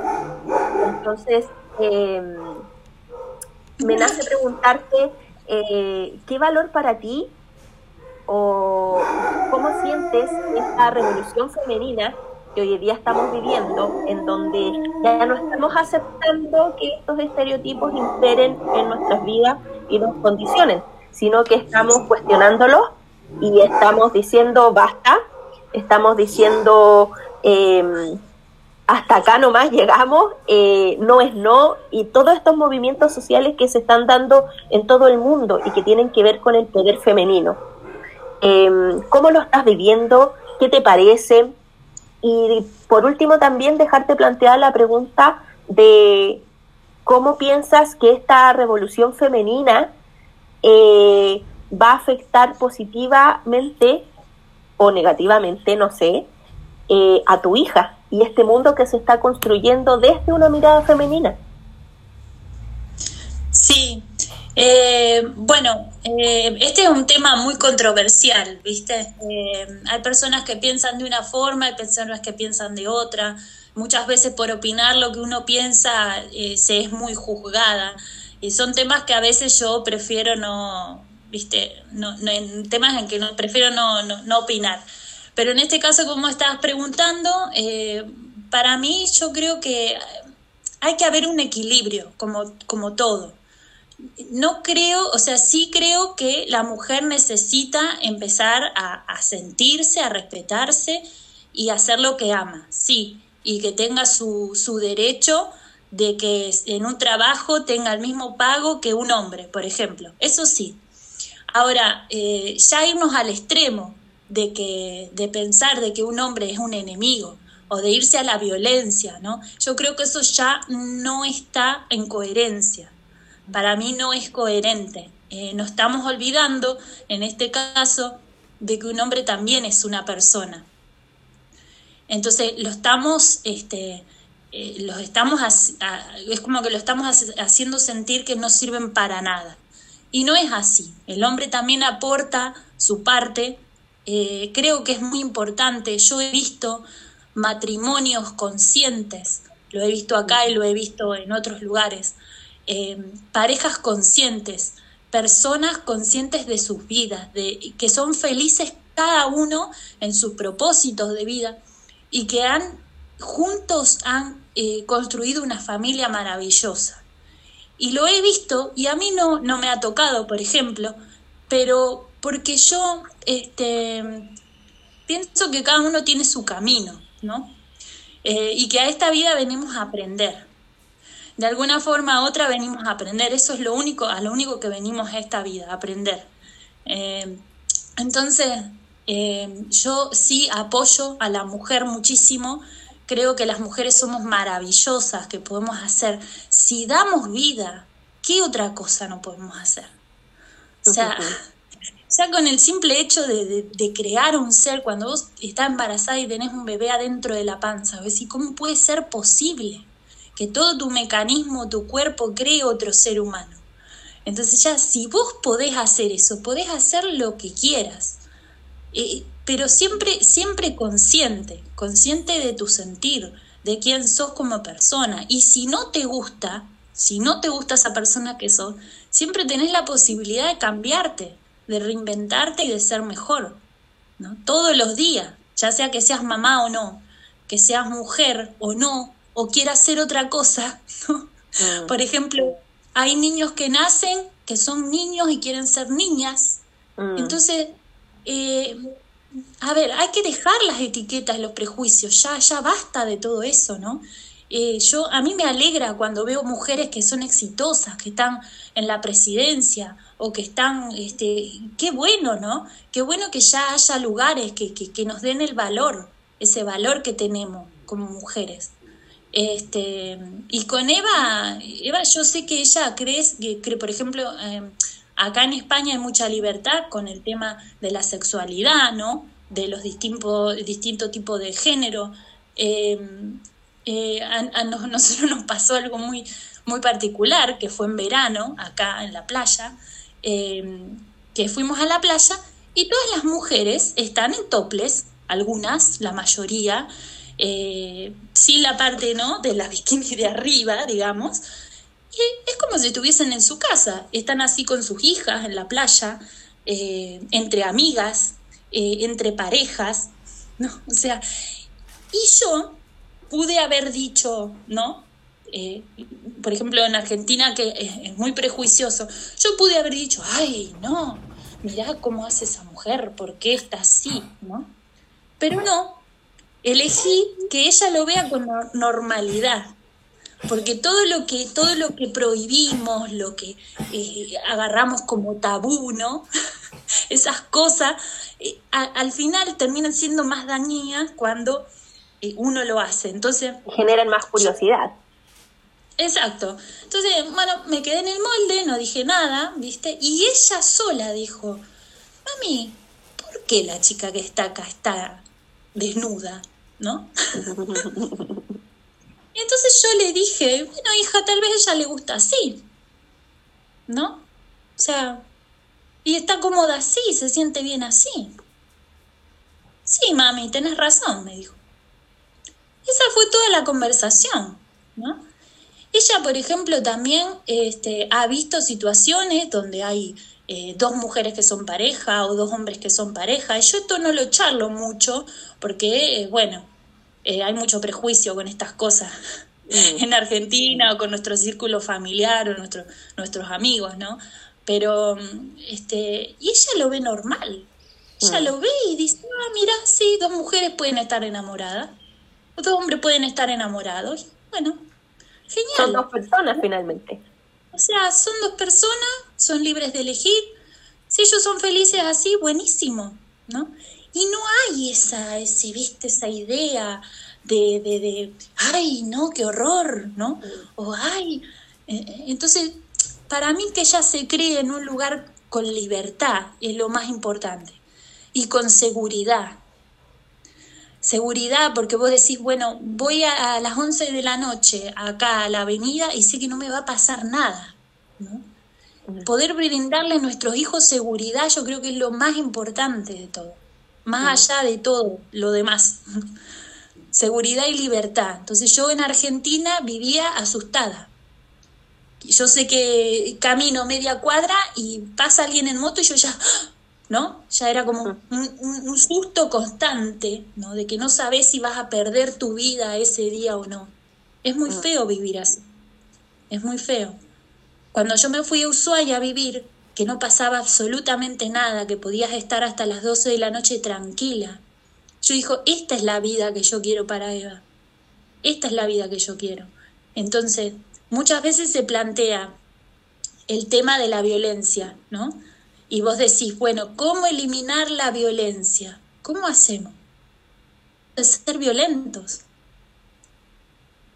Y ahí volvemos al mismo círculo de la crianza positiva. Entonces vos dejás de ser violento, enseñás a tu hijo a no ser violento y ese hijo enseña a su hijo y así las próximas generaciones vamos a ser todas personas que nos hablamos, que nos comprendemos, que queremos, que tenemos empatía sobre otra persona, y no nos burlamos de nos ah, esa persona está. Sí, que nos aceptamos. Entonces, para mí, esa es la solución. Esa es la solución. Para mí es eso.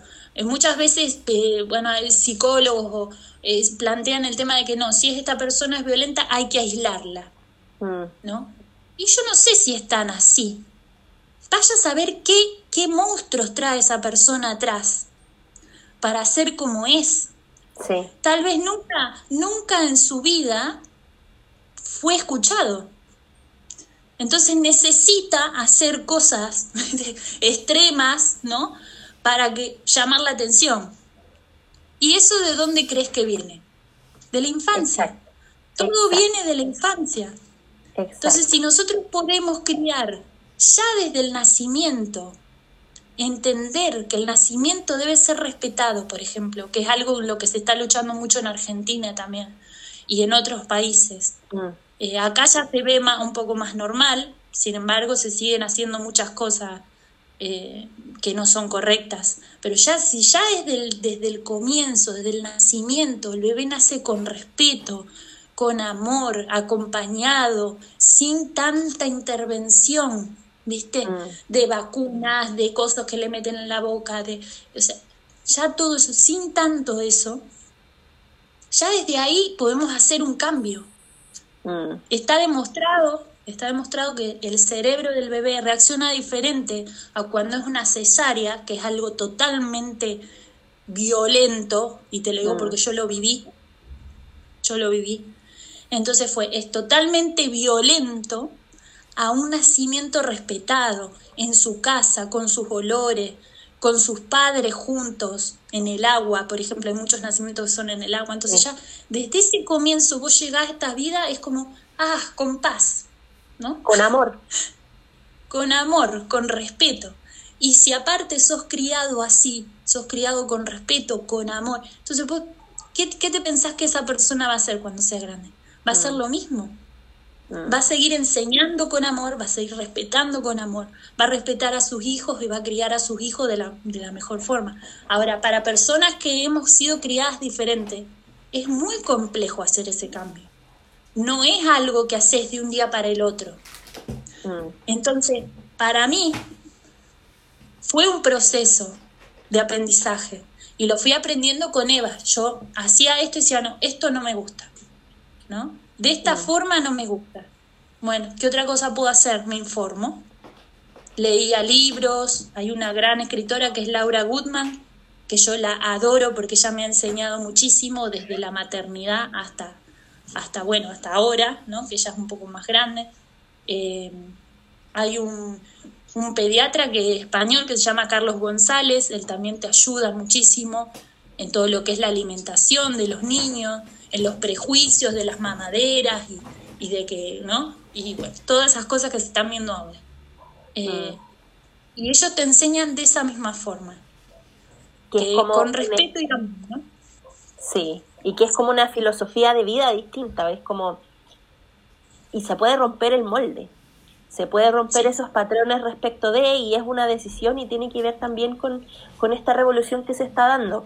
Eh, como tú dices, y nosotras estamos, eso es lo que, esa es nuestra bandera como de lucha también, que Este construir un mundo, romper ciertos moldes eh, para construir desde lo femenino, bajo ningún punto de vista significa estar en oposición al hombre. Esta mirada femenina tiene que ver como con la inclusión, con la inclusión en considerar a un otro como persona singular, única e irrepetible. No hay otra Sofía en el mundo, no hay otra Virginia en el mundo, no hay otra María José en el mundo. Entonces, respetarnos desde ese lugar, desde la singularidad.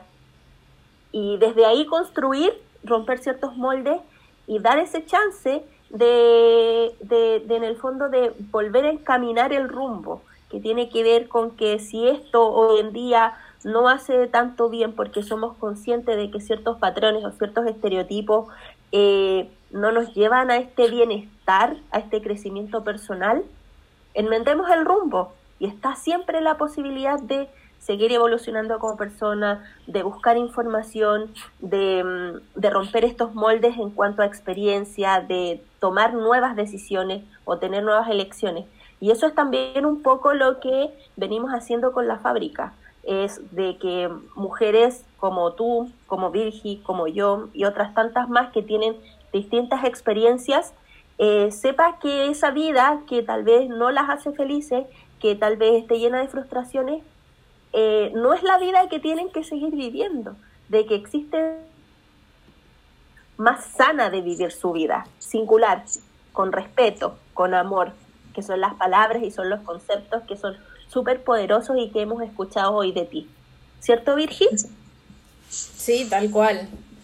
Eh, esta manera de ver el mundo como, no sé, lleno de individuos y de personas singulares, que cada uno tiene su carga también, eh, y, y, de entender, y la empatía, y, y saber que tal vez vos estás hablando con alguien que no piensa como vos y que no tuvo tu crianza y que no tuvo tu aprendizaje, porque si bien yo hoy pienso de una manera, yo no me crié de esta manera, es algo que, que yo elegí aprender en un momento de mi vida y, y, que fueron cambios. Capaz que esa persona no llegó a ese momento, no tuvo su clic, hay algo que no le permite ver eh, ese potencial que, que hay. Entonces, eh, eso es, es un proceso y es de cada uno y hay que respetarlo.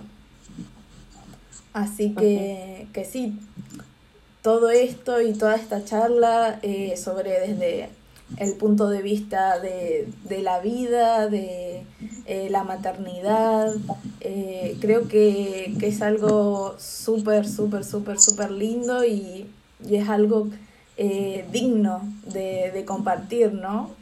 Porque por sobre todo en este, en este espacio que nosotros estamos construyendo, eh, ninguna de nosotras dos somos madres.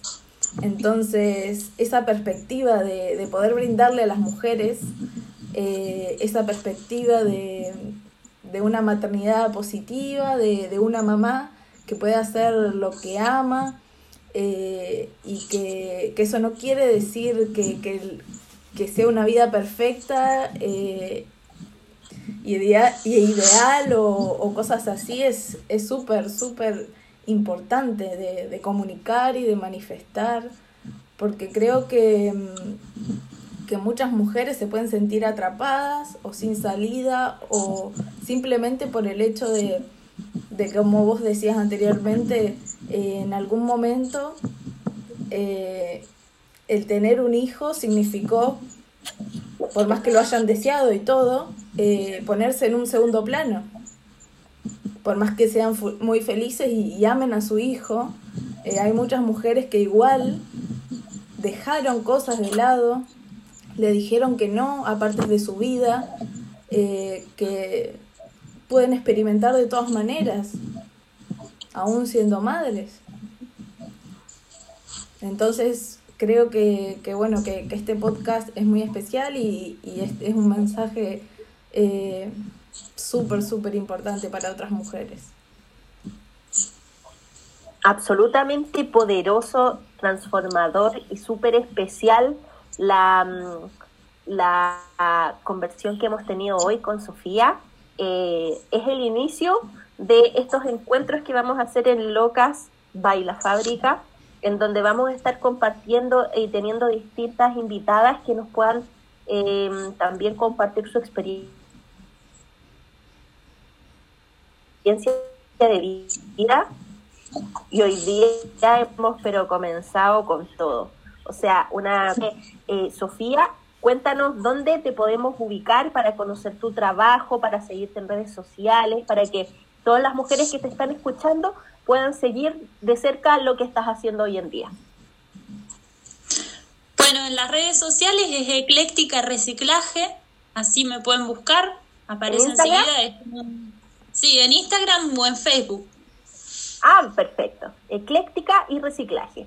Perfecto, te vamos a empezar a seguir al tiro porque queremos conocer tu arte, eh, eso que estás haciendo y y además que tu mensaje al mundo es súper importante. A mí en lo personal me encantó conocerte, me encantó conocer tu historia y muchas gracias por la confianza que has tenido hoy día con nosotras porque eh, has compartido pero detalles de tu vida que, que son súper importantes. Nosotras siempre en la fábrica decimos, nuestra historia no nos pertenece tan solo a nosotras, pertenece también a, la, a las mujeres que con nuestra experiencia podemos impactar.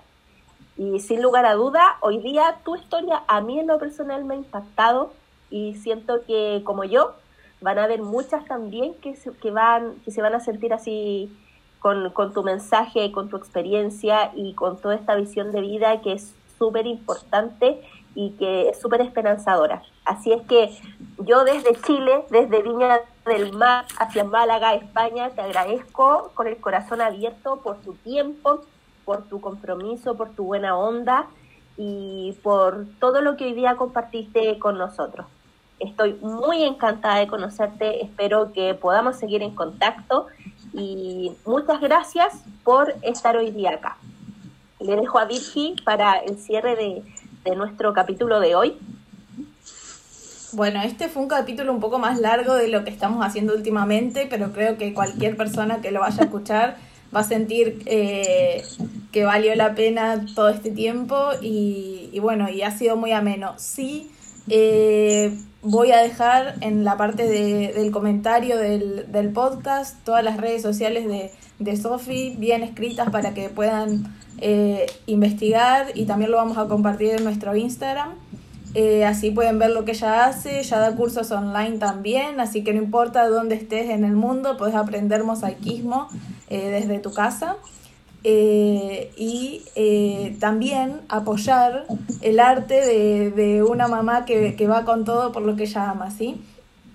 después, otra cosita que quiero decir es que sí, este podcast va a salir con ruidos de construcción, con eh, la tos de mi perra, con algunos cortecitos, pero bueno, eh, es así, somos así y este mensaje creo que vale mucho más que, esos pequeños ruidos que, van a encontrar en el medio, ¿sí? Así que bueno, Sofi, te dejamos para que nos digas unas últimas palabras para las mujeres que, que pueden escucharte y muchas gracias por, por, compartir todo lo que compartiste, te quiero mucho y, y bueno, te damos con vos. Bueno, gracias chicas a las dos.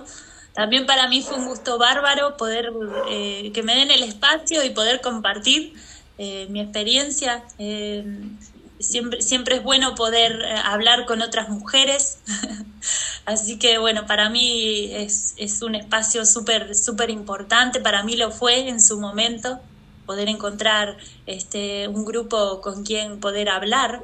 Así que bueno, de, desde ahí ya siempre, yo siempre digo, busquen, busquen una tribu, busquen su grupo, eh, infórmense, si hay algo que, que no saben, eh, infórmense, eh, sigan buscando, sigan reinventándose y, y, y ante todo dejen las, las expectativas, dejen, dejen de, de esperar algo, ¿no? Eh, sea lo que sea, eh, y, liberarse un poco de las expectativas, tanto de nosotros mismas como de los demás. eh, liberarse de eso. No somos perfectos, hay veces que vamos a tener malos días y hay veces que tenemos buenos días y bueno, si tenemos buenos días, bienvenido. Y si tenemos malos días, también bienvenido, porque de eso aprendemos. Entonces, cuando cometemos errores, en vez de ver los malos, decir, bueno, a ver, ¿qué, qué me enseñó? ¿no? ¿Qué me enseñó esto que me trajo? Y, y siempre, siempre ser agradecida, agradecida ante, ante todo, ante lo poquito que tenés a veces, ante un techo para dormir, la comida para comer, eh, ser agradecida agradeciendo, eh, después todo vuelve. Pero en caso si nosotros vivimos quejándonos, eh, atraemos más de eso, porque nosotros proyectamos lo que, atraemos lo que somos. Entonces cuando, cuando nos quejamos, nos quejamos, nos quejamos, ¿qué vuelve? Quejas. Eh, malas cosas, ¿no? Entonces, este, dejar las quejas atrás, que es un hábito muy, muy feo, que es generacional, diría Pilar Sordo, eh, eh, es totalmente generacional, que es algo que hemos visto de, de nuestras abuelas, de nuestras mamás, dejar de lado todo eso y seguir adelante con, con lo que somos, con nuestro sentir, siempre nuestro corazón como guía, siempre. Eh, inclusive cuando vamos a entrar a un lugar, tu corazón siente, siente. Eh, es más, hay un, documental eh, que se trata del corazón, no sé si lo han visto, que hicieron sobre cómo siente el corazón. Tiene, el corazón siente ya casi media hora antes de, de que vos llegues a un lugar, tu corazón ya sabe anticipación este, cómo se siente. Entonces, confiar en ese instinto de adentro, ¿no? Eso que sentís cuando entras a un lugar, eso que sentís cuando conoces a una persona, mm, esto no, mucho no me cuadra, mm. este lugar no, mucho no me gusta, ¿no? Este, guiándote siempre por el sentir y, y no te vas a equivocar porque todo es perfecto. Todo lo que vivimos es perfecto, es así. Aunque a veces no, no lo entendamos, digamos, ¿por qué? ¿Por qué nos pasan estas cosas? por algo te está pasando. Entonces, agradecerlo y, ver qué es lo que te enseña.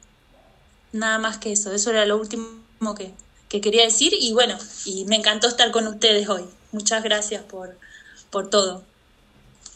No, a vos. Muchas gracias, Sofía. Así que bueno. Vicky, eh, por favor. cerramos acá, muchas gracias. Eh, siempre dando gracias, obviamente. Y bueno, no quiero embarrar las palabras que se dijeron última, eh, como último porque la verdad fueron muy lindas. Eh, nos vemos en el próximo capítulo y para toda la info de Sofi va a estar en el comentario de sobre qué se trata este capítulo en Spotify, pero también lo vamos a poner en el post de nuestro Instagram y en nuestras historias para que puedan seguirla y, y ver todo lo que ella hace. Así que gracias nuevamente y les mando a las dos un beso grande y así terminamos locas el día de hoy.